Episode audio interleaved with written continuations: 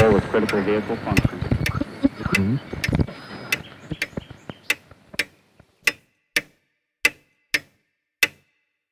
Herzlich willkommen zu Zukunft Denken, Episode 49. Der Titel heutigen Episode ist Wo denke ich? Reflexion über den undichten Geist. Über lange Zeit war die Ansicht geläufig, dass eines der wesentlichen Unterscheidungsmerkmale zwischen Tier und Mensch beim Werkzeuggebrauch liegen würde. Wir Menschen erweitern die Fähigkeiten unseres Körpers durch die Verwendung von Werkzeugen. Allerdings hat die Biologie immer wieder bei neuen Spezies entdeckt, dass sie ebenfalls Werkzeuge verwenden und das scheint im Endeffekt für jede eindimensionale Betrachtung von menschlichen Fähigkeiten zuzutreffen, die zu irgendeinem Zeitpunkt als konstitutiv für den Menschen gegolten haben. Aber das ist nicht das Thema heute. Und es ändert auch nichts daran, dass die Nutzung von Werkzeugen eine eminent spannende und relevante Kulturtechnik ist. Aber es kommt ein weiterer, wie ich meine, fast noch interessanter Aspekt dazu, speziell ist in der heutigen Zeit. Wenn wir Werkzeuge nutzen, denken wir an einen Hammer oder auch ein Auto, dann fühlt es sich für den geübten Handwerker oder Fahrer nicht so an, als würde er ein Werkzeug bedienen, sondern vielmehr fühlt man sich eher als Autofahrer so, als wäre das Auto sozusagen die Grenze der eigenen Person. Wir sagen sogar sprachlich, jetzt parke ich hier zu dicht beispielsweise. Und damit habe ich gedanklich schon einen gewissen Sprung gemacht, denn ich bin jetzt vom Werkzeug irgendwie auch zur Kognition gekommen. Das heißt, wenden wir uns jetzt der eigentlichen Frage des heutigen Themas zu, nämlich, wie sieht das bei der Kognition aus? Also, wo endet eigentlich unser Geist? Wo endet wo wir denken und wie wir denken. Die konventionelle Idee, auch durchaus in der Moderne, ist offensichtlich die, dass unser Geist in unserem Körper, in unserem Gehirn verankert ist oder damit eng verbunden ist. Also aufs engste mit unserem physikalischen Körper verbunden und eingebettet ist. Es gibt aus der Philosophiegeschichte und Religion natürlich auch noch andere Ideen, etwa die des Dualismus, der ganz knapp gesagt in etwa die Meinung vertritt, dass es Körper und Geist als zwei unterschiedliche Entitäten gibt, die in irgendeiner Weise allerdings miteinander interagieren. Diese dualistischen Ideen sind aber aus meiner Sicht sowohl philosophisch wie naturwissenschaftlich weitgehend widerlegt. Jedenfalls würde ich sagen, dass die meisten Philosophen es heute so sehen würden. Und hat, wenn dann, auch eine metaphysische Relevanz. Und das ist für die heutige Episode gar nicht so der zentrale Punkt. Wenn wir uns also wieder der Frage zuwenden, wo endet der Geist? Dann gibt es zunächst einmal die Beobachtung, dass Körper und Geist auf viele sehr interessante Weisen miteinander wechselwirken. Es gibt etwa von dem römischen Dichter Juvenal den bekannten Spruch mens sanum corpore sano, also ein gesunder Geist wohnt in einem gesunden Körper. Und da kommt schon ein bisschen die Idee heraus, dass irgendwie Körper und Geist doch eine durchaus intime Verbindung miteinander haben. Wir wissen etwa auch aus modernen Untersuchungen, dass Bewegung im Wald nicht nur die Stimmung verbessert, sondern durchaus auch das Gedächtnis und die Idee, dass Bewegen und Denken in irgendeiner Form zusammenhängen, geht auch durchaus weit in die Vergangenheit zurück. Zum Beispiel gibt es das Zitat von Henry David Thoreau, der sagt, Methinks that the moment my legs begin to move, my thoughts begin to flow. Also, ich glaube, in dem Moment, wo sich meine Beine zu bewegen beginnen, beginnen meine Gedanken zu fließen. Zu der heutigen Episode habe ich nun konkret zwei Publikationen geführt, die hier gedanklich noch einen Schritt weitergehen, nämlich von Andy Clark das Buch Being There sowie die äh, philosophische Publikation von Andy Clark und David Chalmers, The Extended Mind. Wie immer für die neuen Zuhörer, alle Referenzen zu anderen Episoden, aber auch zu diesen Büchern etwa finden Sie in den Shownotes dieser Episode. Die Idee, die Clark und Chalmers hier entwickeln, ist, dass unser Geist eben gerade nicht am Körper endet oder jedenfalls nicht allein im Körper verbunden ist, sondern sozusagen aus dem Körper herausfließt. Die Idee ist im Kern, dass unser Geist nicht am Körper endet. Und so ist auch die Fragestellung zentral in The Extended Mind. Where does the mind stop and the rest of the world begin? Also, wo endet der Geist, das Denken und wo beginnt der Rest der Welt? Und in Being There wird Andy Clark ein bisschen sozusagen fast poetisch an der Ausdrucksweise und sagt, The mind is a leaky organ, forever escaping its natural confines and mingling shamelessly with body and with world. Also der Geist ist ein undichtes Organ, wenn man so möchte, das eigentlich ständig versucht, seinen natürlichen Beschränkungen zu entfliehen und dabei sozusagen schamlos sich mit dem Körper und der Welt äh, verbindet. Oder wie es der Philosoph Mark Rowland ausdrückt, Some cognitive processes extend into the organism's environment in the sense that they are composed partly of actions performed by that organism on the world around it. Also einige kognitive Prozesse reichen sozusagen in die Umwelt des Organismus hinein. Und zwar in dem Sinne, dass diese kognitiven Prozesse teilweise oder unter Umständen auch gänzlich von dem Organismus in der Welt durchgeführt werden. Das alles ist ein bisschen abstrakt, versuchen wir das konkreter zu machen, etwa beginnen mit dem Beispiel, das in dem The Extended Mind Paper zu finden ist, nämlich hier vergleichen die beiden Autoren zwei Personen, eine junge Frau und einen älteren Herrn. Die junge Frau hat sozusagen ein normales Gedächtnis und möchte ins Theater gehen und weiß, dass das Theater an einer bestimmten Adresse ist und oder liest, dass das Theater an einer bestimmten Adresse ist und einfach aus ihrem Geist heraus erinnert sie sich, wo diese Adresse ist, findet so auf diese Weise durch das reine Nachdenken sozusagen in ihrem Kopf zu dem Theater. Otto auf der anderen Seite ist der ältere Herr, leidet unter Alzheimer und vergisst immer wieder Dinge. Und um dieses Vergessen zu kompensieren, verwendet Otto seine Gedanken in ein Notizbuch. Das heißt, die Sätze in diesem Buch sind sozusagen seine Ansichten, seine Gedanken, seine Bezüge zur Welt. Wie er von diesem Theater liest, kann er sich in seinem Geist unmittelbar nicht mehr erinnern, wo das ist, obwohl er dort schon oft vorbeigegangen ist. Also liest er in seinem Notizbuch nach und findet dann seine eigenen Gedanken in seinem Notizbuch und damit die Adresse des Theaters. So die Argumentationsweise der beiden Philosophen ist dann, operational gesprochen sind eigentlich beide Dinge analog, kann man sagen. Nicht?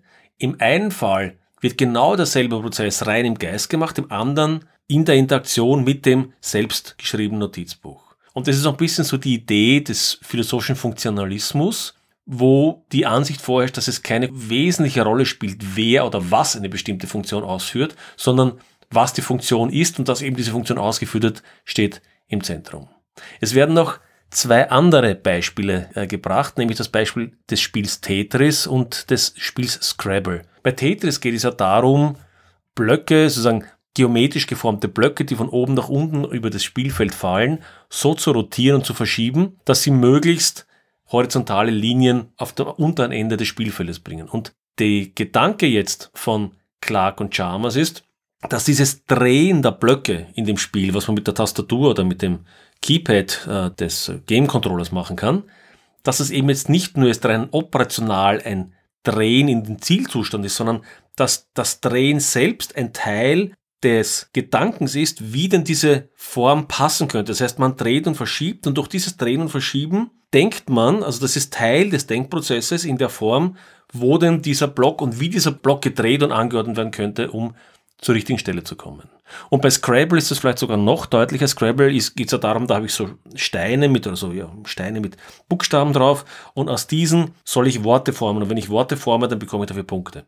Hier auch gilt, dass das Verschieben, das physische Verschieben, also ich nehme diese Steine an die Hand und versuche hier Worte zu formen, dass quasi dieses Interagieren, dieses physische Interagieren mit den Steinen nicht nur einfach jetzt ein Darstellen des Gedanken oder des, ja, des Gedankenprozesses, des Nachdenkprozesses ist, sondern Teil des Nachdenkens ist. Der Gedanke scheint zu sein, dass wir mit diesen externen Artefakten Dinge tun, die wir sonst rein im Geist machen würden. Die Interaktion mit diesen Artefakten also so etwas wie die Externalisierung von geistigen Prozessen darstellt. Nochmals das aktive Drehen von Tetris-Blöcken, das Verschieben der Buchstaben bei Scrabble oder das Blättern und Lesen im Notizbuch. Aber es gibt auch wissenschaftshistorisch interessante Beispiele. So etwa Watson und Crick haben in den 1950er Jahren die Struktur der DNS aufgeklärt. Und das war ein sehr, sehr schwieriger Vorgang, weil die DNS eine dreidimensionale Struktur von Biomolekülen ist. Und eine ganze Reihe von Wissenschaftlern der Zeit gekämpft haben mit überlegen, wie diese Struktur aussehen könnte. Watson und Crick beschreiben also in ihren Erinnerungen, auch in den Büchern, dass ein ganz wichtiger Schritt in der Lösung war, dass sie ein dreidimensionales, taktiles Modell gebaut haben oder besser gesagt Bausteine gebaut haben, die sich zu einem dreidimensionalen Modell zusammen haben setzen lassen. Diese physische, also mit den Fingern Interaktion mit diesen Molekülbausteinen waren Teil des Denkprozesses, wie diese Struktur aussehen könnte und haben dann eben zu der Figur, zu der Idee der Doppelhelix geführt. Oder Richard Feynman, einer der wesentlichsten und dominierendsten Physiker des 20. Jahrhunderts, betont in einem Interview auf sein Journal, also sein Notizbuch angesprochen, sagt er, no, it's not a record, not really, it's working. You have to work on paper and this is the paper, okay?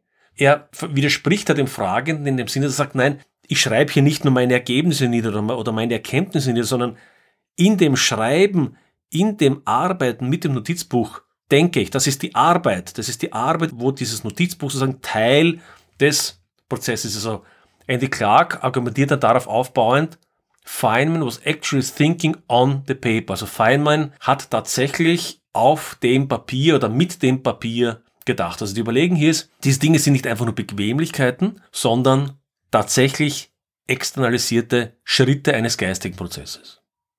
Es gibt es in diesem Kontext eine umfangreiche philosophische Diskussion, ob die externen Objekte tatsächlich mental sind und so weiter. Mit dem kann man sich vertiefen, aber ich möchte mich hier eigentlich gar nicht so sehr in die Details dieses durchaus sehr ja, spitzfindigen philosophischen Diskurses einlassen.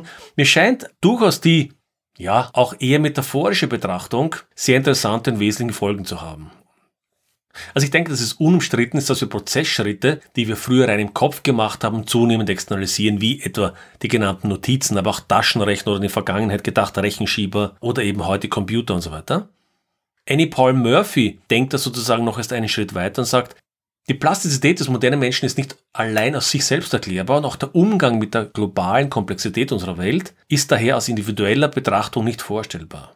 Anders gesagt, unser isoliertes Gehirn, wenn man das so ausdrücken möchte, stößt an Grenzen, die wir auch mit intensivem Training nicht überwinden können. Also durch Lernen oder durch auswendig Lernen oder durch irgendwelche anderen Prozesse, die unser Gehirn sozusagen trainieren würden. Wenn wir aber, was wir eben heute verstärkt machen, die Umwelt immer stärker in unsere geistigen Prozesse einbeziehen, dann können wir sozusagen diese Grenzen überspringen. Und was hier als Umwelt zu gelten hat, da kommen wir noch auf ein paar Beispiele zurück. Es geht nicht nur um Interaktionen in einer schlichten Form, sondern tatsächlich eher um eine Inkorporation, um eine Einbettung der Umwelt in unser Wesen, in unsere Kognition. Und die Umwelt meint übrigens in diesem Fall nicht nur technische Artefakte, sondern auch andere Menschen unter Umständen über den Weg von technischen Artefakten. Auch dazu komme ich dann gleich zu einem Beispiel. Daraus folgt eben, wie ich gerade gesagt habe, einerseits die philosophische Frage, die ich oben angedeutet habe, ob wir jetzt davon überhaupt sprechen können, dass unser Geist rein in Gehirn operiert. Aber selbst wenn wir die philosophische Dimension eben nicht ganz so genau nehmen, kommen wir zu der Erkenntnis, dass wir immer mehr eingebettet sind in externe Systeme, in Artefakte, in Strukturen, in Dinge, die eben nicht im engeren Sinne ein Werkzeug sind und also bei der Umsetzung des Gedankens des Plans helfen. Also ein Hammer ist ein Werkzeug. Der Hammer denkt aber nicht für mich und ich denke im Kern auch nicht mit einem Hammer, sondern der Hammer hilft mir etwa, einen Nagel in die Wand zu schlagen, weil mit der Hand könnte ich es nicht. Ich könnte nicht mit dem Daumen einen Nagel in die Wand drücken. Aber ich überlege mir, wo ich den Nagel einschlagen möchte und dann verwende ich den Hammer, um das zu tun. Ein Notizbuch aber, Scrabblesteine, Schachfiguren, eine Suchmaschine, Datenbank und so weiter, hilft mir geistige Prozesse, die ich früher im Kopf machen musste oder eben nicht machen konnte, nun mit deren Hilfe durchzuführen, also in den Gedankenprozess enger einzubinden. Das heißt, die Idee ist, dass diese Artefakte über einfache Werkzeuge deutlich hinausgehen. Es wird also nicht etwa nur die Folge einer Entscheidung durch diese Artefakte exekutiert, wie beim Hammer, sondern diese Artefakte sind Teil des Entscheidungs, Teil des Deliberationsprozesses. Gehen wir noch zum anderen Beispiel, nämlich zu Schach. Da werden wir einige interessante Aspekte, glaube ich, noch sehen. Zunächst einmal ist das Schachbrett mit den Figuren natürlich eine Verkörperung des Spiels. Es ist das Spielfeld, es ist die Figuren, es ist der Stand des Spiels. Aber, und das scheint mir jetzt der relevante Punkt zu sein, es ist auch eine unmittelbare Unterstützung im Prozess des Nachdenkens für den nächsten Zug. Wenn Schachspieler Stellungen analysieren, verwenden sie ebenfalls oft Schachbretter, und zwar physische Schachbretter, um Positionen aufzustellen, dann mit den Figuren zu fahren, um diese neuen Stellungen zu verbildlichen. Schachbrett und Figuren sind, so meine ich und so interpretiere ich Clark und Chalmers, eben nicht nur eine Darstellung, also quasi eine Folge, eine Konsequenz meiner Gedanken, sondern vielmehr ein Teilprozess meines Denkens. Jetzt könnte man einwenden, dass sehr gute Schachspieler auch blind spielen können, das heißt ohne Schachbrett spielen können. Aber offenbar sind dann ihre Fähigkeiten zumindest eingeschränkt oder jedenfalls nicht so gut wie mit Schachbrett. Denn wenn das nicht so wäre, würden ja Großmeisterturniere ohne Schachbrett stattfinden. Da würden sich einfach zwei Großmeister gegenüber sitzen und würden sich die Züge sozusagen zurufen. Das könnten sie. Jeder Großmeister kann blind spielen. Warum spielen sie aber mit einem Schachbrett? Für das Publikum könnte man ja ohne weiteres ein elektronisches Schachbrett oder ein Display oder was aufstellen, wo einfach die zugerufenen Züge eingetragen werden. Und trotzdem finden auch Großmeisterturniere mit Schachbrett statt, weil offenbar an dem Brett, an der Dreidimensionalität der Figuren sich sozusagen die Gedankenwelt zu einem gewissen Maße manifestiert. Vielleicht noch ein weiteres Beispiel von Andy Clark aus seinem Buch Being There, um zu zeigen, dass es nicht nur um sozusagen einfache Artefakte gehen kann, sondern auch um ganze Strukturen. Andy Clark stellt sich etwa die Frage, wenn wir den Auftrag hätten, ein Flugzeug zu bauen, dann würden wir wohl nicht so vorgehen, dass wir den besten Flugzeugingenieur der Welt anheuern und ihm sagen, so, da baust ein Flugzeug, sondern es ist offensichtlich, dass der Bau eines modernen Flugzeugs eine Komplexität hat, da sind wir auch wieder ein bisschen bei dem iPencil-Beispiel, das ich in anderen Episoden erwähnt habe, eine Komplexität erreicht hat, die bei weitem die Fähigkeiten eines einzelnen Ingenieurs oder eines einzelnen Menschen überschreiten. Das heißt, was würden wir machen? Wir würden, bevor wir das erste Flugzeug auch nur entworfen haben, würden wir eine Struktur aufbauen. Wir würden eine Firma gründen. Wir würden verschiedenste Leute unterschiedlicher Fähigkeiten anstellen.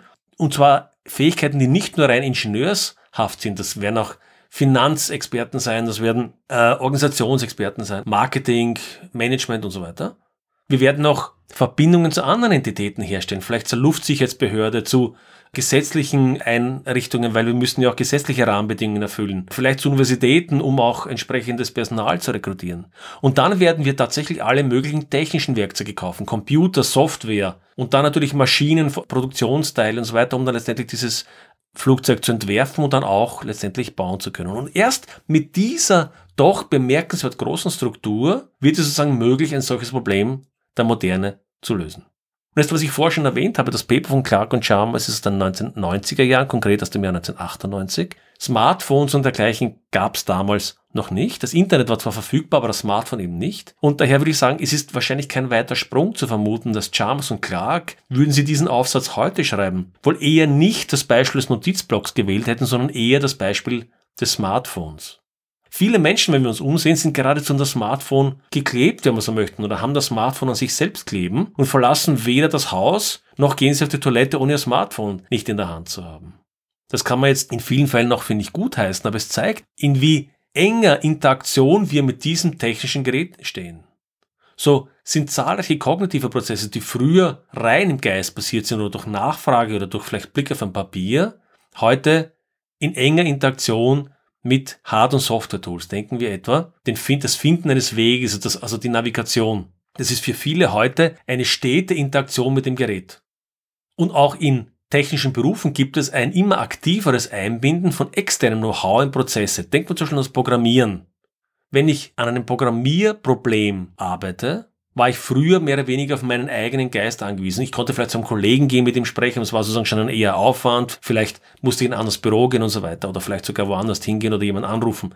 Heute sind Programmierer ständig in Interaktion mit Webplattformen etwa. Wobei diese Webplattformen eigentlich im Grunde nach dem Gedanken, den ich gerade entwickelt habe, konzeptionell schon überholt sind. Wie ich an der Konzeption dieser Folge gearbeitet habe, habe ich mir gedacht, eigentlich ist es nur eine Frage der Zeit, bis die Vorschläge des Programmierens aktiv durch die Programmierwerkzeuge entstehen. Und tatsächlich sagt mir heute ein Kollege, dass es bereits ein solches Werkzeug gibt, nämlich GitHub Copilot. Dieser Copilot hat offenbar mit Machine Learning von einer großen Zahl an Projekten bestimmte Muster gelernt. Und wenn ich jetzt diesen Copilot in meiner Programmierumgebung installiert habe, kann ich programmieren und im Programmieren erkennt Copilot oder versucht dieser Copilot zu erkennen, wie denn andere Programmierer bei ähnlichen Mustern programmiert haben und macht mir dann ganze Codevorschläge und sagt, hm, kannst du vielleicht diesen Code verwenden? Und würde mir damit Arbeit abnehmen. Ich kann jetzt noch nicht sagen, wie gut das in der Praxis funktioniert, aber der eingeschlagene Weg scheint klar zu sein. Und damit stellt sich natürlich auch die Frage, wer programmiert hier ist eigentlich, nicht? Weil diese Codevorschläge kommen nicht von mir, sondern diese Codevorschläge kommen eben aus einem maschinellen Lernprozess, der auf der Beobachtung von großen Codemengen zahlreicher anderer Entwickler basiert. Das heißt, das, was ich denn hier programmiere, ist eigentlich eine komplexe, über dieses Tool vermittelte, ja, man könnte sagen, Kollaboration möglicherweise von tausenden Programmierern. Was sind jetzt die Folgen dieser Überlegungen, die wir bisher angestellt haben? Mir scheinen aus diesen Überlegungen unmittelbar drei relevante Dinge zu folgen. Nämlich erstens die Frage, was dies für das Selbstverständnis und die Fähigkeit des Menschen bedeutet. Ich hatte in einer Vorlesung einen Studenten, der, wie wir über Ähnliches diskutiert haben, gesagt hat, wir sind bereits Cyborgs, nur mit einer scheiß Benutzerschnittstelle. Und ich fand diesen etwas salopp dahingesagten Satz wahnsinnig zutreffend, denn die Art und Weise, wie wir mit den Smartphones etwa oder den Assistenten, die uns umgeben, interagieren, zeigt eigentlich schon, dass wir so eine Mischung aus technisch organischer Lebensform sind, nur noch mit einer Benutzerschnittstelle, die halt äh, irgendwie dem letzten Jahrhundert äh, noch zu entspringen scheint. Es stellt sich dann eben die Frage, wer denkt jetzt hier eigentlich, wenn wir solche Prozesse, solche Gedankenprozesse teilweise externalisiert haben. Wer ist der Urheber von Ideen, Dingen, Werken? Ich? Oder wie ich vorher beim Programmieren angedeutet habe, ich und das Kollektiv? In welchem Umfang? Was ist der Mensch in diesem ganzen Spiel? Wer da was bin ich? Wenn ich mein Smartphone oder ein anderes Gerät ablege, habe ich dann etwas von mir verloren? Fühle ich mich dann verloren vielleicht? Bin ich sogar verloren? Kann ich mich in der modernen Welt vielleicht irgendwann mal gar nicht mehr orientieren und bewegen? Habe ich so etwas wie meinen Geist verloren? Wir kennen das von Menschen, die ihr Smartphone verloren haben, die ganz panisch sind, so als wäre ihnen was ganz Schreckliches passiert. Dabei haben sie eigentlich nur ein technisches Gerät verloren. Bin ich alleine? Oder umgekehrt, folgt dann daraus, was bedeutet es, alleine zu sein oder was bedeutet Gemeinschaft überhaupt in diesem Kontext der Interaktion mit diesen Geräten? Ist man denn mit dem Smartphone tatsächlich in einem relevanten Sinne, so wie wir als Menschen funktionieren, psychisch funktionieren, mit anderen verbunden? Oder ist diese Gemeinsamkeit, die über die Geräte vermittelt wird, ein bisschen so ähnlich wie der Vergleich zwischen Pornografie und Sex? Also ist das, was wir hier über die Geräte vermitteln, vielleicht eher nur eine Art von Gemeinschaftspornografie, wenn man so möchte. Also eine Scheingemeinschaft, die aber in Wahrheit uns gar nicht nahe geht, uns eigentlich leer zurücklässt. Zahlreiche psychologische Untersuchungen der letzten Jahre legen das durchaus nahe. Ist es also letztlich eine Imitation von Gemeinschaft, die vielleicht unsere Einsamkeit maskiert? Dann kommt natürlich der Gedanke dazu, auch im ersten Bereich des Selbstverständnisses und der Fähigkeit von Menschen, dass die Externalisierung von kognitiven Prozessen natürlich auch immer mit einem Verlust an Fähigkeiten verbunden ist. Natürlich in Summe mit der Hoffnung, dass der Nutzen überwiegt, aber es gab etwa bereits in der Antike die Kritik gegen das Buch, weil es, und das war die Kritik, die Merkfähigkeit das Gedächtnis schlecht macht. Und das stimmt natürlich, wenn ich mir Dinge niederschreiben kann, bin ich nicht mehr so darauf angewiesen, sie in meinem Gedächtnis zu behalten. Und heute gibt es vergleichbare Kritik gegen das Smartphone, so zum Beispiel, dass viele Menschen gar nicht mehr zur einfachsten Navigation in der Lage sind, ohne diese ständige Interaktion mit der Technik. Und was bedeutet das, wenn unsere moderne Welt immer voller wird von Objekten, die als Erweiterung unseres Geistes gesehen werden können und ohne die wir kaum mehr elementare Prozesse der Moderne durchführen können? Und zwar eben nicht im Sinne eines operativen Werkzeuges wie eines Hammers, sondern im Sinne eines Denkobjektes, wenn man so möchte. Die zweite Folge, die mir scheint, ist, und das ist eine ja, ganz interessante Erweiterung des Gedankens. Wir haben es also nicht nur mit einer Erweiterung eigener gedanklicher Prozess, Prozesse zu tun, sondern wir haben eher so etwas wie mittlerweile eine überschneidende Kognition. Also wenn man die Idee des Extended Mind weiterdenkt, so stößt man, meine ich, in Bereiche vor, wo sich diese eigenen externalisierten geistigen Prozesse mit denen anderer überschneidet, und zwar sprachlos. So fragt Chalmers etwa, What about socially extended cognition? Could my mental states be partly constituted by the states of other thinkers? We see no reason why not. Also könnte mein eigener geistiger Zustand zumindest teilweise durch den Zustand anderer Denker bestimmt sein. Und er sagt, ich sehe eigentlich keinen Grund, warum nicht. Gehen wir wieder auf das Schachbeispiel zurück. Am Schachbrett, wenn man darüber nachdenkt, überkreuzen sich im Grunde der Geist zweier Personen, nämlich der beiden Kontrahenten in ihren geistigen Interaktionen und Prozessen. Ich denke, anhand der Stellung, wie ich hier weiter vorgehen könnte, dasselbe macht mein Gegner. Und die Stellung ist ein Ergebnis, nicht etwa nur meines Denkens, sondern die Stellung ist ein Ergebnis unserer beider kognitiven Prozesse. Wir haben uns da sozusagen an der Stelle verschnitten. Aber wir müssen nicht bei dem altmodischen Schach bleiben. Wir können eben an die modernen äh, Smartphones, Assistenten, Plattformen denken, mit denen heute völlig natürlich interagiert wird, um konkrete Probleme zu lösen. Das oben genannte Beispiel des Programmierens habe ich schon gebracht. Aber denken wir wieder an das Beispiel der Navigation zum Beispiel. Wir haben heute oftmals Tools, die uns Ergebnisse liefern oder in unsere Gedankenprozesse eingebunden sind, die aber die Folge von Interaktionen anderer Menschen mit diesen Plattformen sind. Und meine Interaktionen wiederum die Ergebnisse des Tools und damit die Ergebnisse der Gedankenprozesse der anderen beeinflusst. Konkret bei Beispiel Navigation wenn ich heute ein Navigationssystem habe, das mir empfiehlt, rechts abzufahren, weil dort weniger Verkehr ist, dann ist der Grund darin zu finden, weil andere Menschen gerade auf einer anderen Route fahren und eben diesen Verkehr verursachen. Würden die anderen anders reagieren, würde dieses System quasi in Echtzeit mein Navigationsverhalten hier verändern. Und umgekehrt, dadurch, dass ich jetzt rechts fahre, werden vielleicht andere, dass ich diese Entscheidung übernehme oder aus Optionen entscheide, wird mein Verhalten wiederum Teil des Gedankenprozesses, des Deliberationsprozesses anderer Menschen. Und wenn dies stimmt, ist die Folge eine extrem komplexe Verschränkung von Gedankenprozessen von Menschen, die einander nicht einmal unmittelbar begegnen.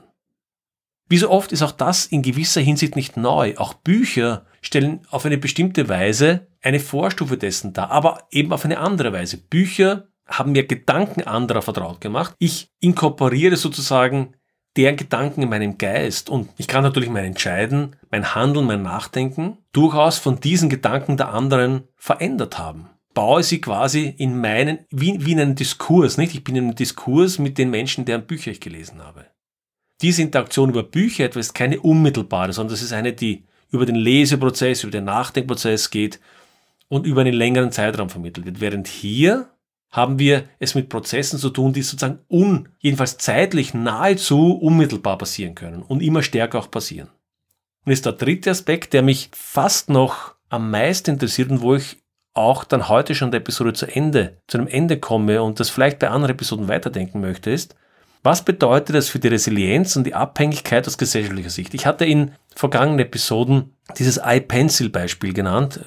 Wie gesagt, bitte einen Blick in das, die Shownotes zu machen. Dort finden Sie auch die Referenz dorthin. Und ich glaube, wir machen jetzt hier den Schritt von iPencil zu iCognition. Also was ich damit meine ist, wie am Beispiel des Flugzeugbaus. Die wesentlichen Prozesse unserer Zeit sind offenbar, das wäre jetzt die These, die Folgen von komplexen, externalisierten Gedankenprozessen, noch dazu solchen von vielen Menschen, die sich überschneiden. Und damit stellt sich die Frage, wo, wie viele und welche Externalitäten und Verschränkungen von kognitiven Prozessen sind gegeben und vor allem auch notwendig, um wesentliche gesellschaftliche Prozesse am Laufen zu halten.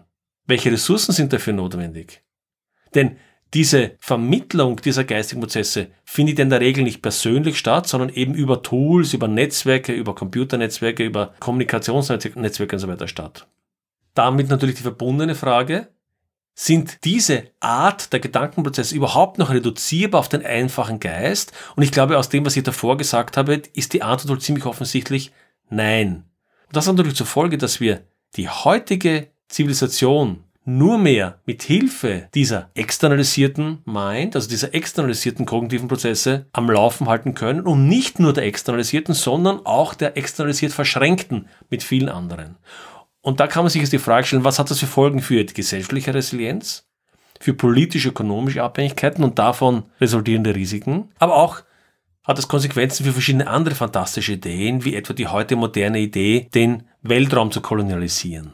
Und auf das komme ich vielleicht dann noch in einer später in Episode zurück. Das würde jetzt heute den Rahmen etwas sprengen.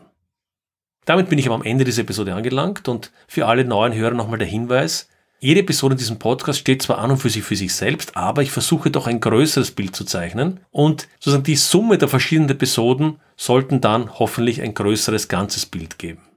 Es würde mich daher freuen, wenn Sie in Ihrer Podcast-App oder auch auf der Website und so weiter einen Blick auf die älteren Episoden werfen würden. Vielleicht dann auch ein Hinweis zum Podcast. Wie auch immer, Sie können diesen Podcast auf verschiedensten Wegen hören. Im Web, auf YouTube, in der Podbean-App, auf Spotify und so weiter. Aber ich empfehle eigentlich immer die Verwendung einer ganz normalen Podcast-Anwendung, die es für jedes Smartphone gibt, aber auch für den Desktop. Denn dann liefern Sie den verschiedenen Datenkraken des Internets heute kein Material, Sie versäumen keine Episoden und Sie können auch mit den Podcast-Anwendungen alte Episoden laden und hören. Das Allerwichtigste, schreiben Sie mir, wenn Ihnen diese Episode gefallen hat oder auch wenn sie Ihnen nicht gefallen hat. Wenn sie zum Nachdenken angeregt hat, würde es mich freuen, wenn Sie mir diese Gedanken oder einzelne Gedanken mitteilen. Und damit wünsche ich Ihnen einen guten Morgen, einen erfolgreichen Tag oder einen geruhsamen Abend, je nachdem, wann Sie mir zuhören. Bis zum nächsten Mal.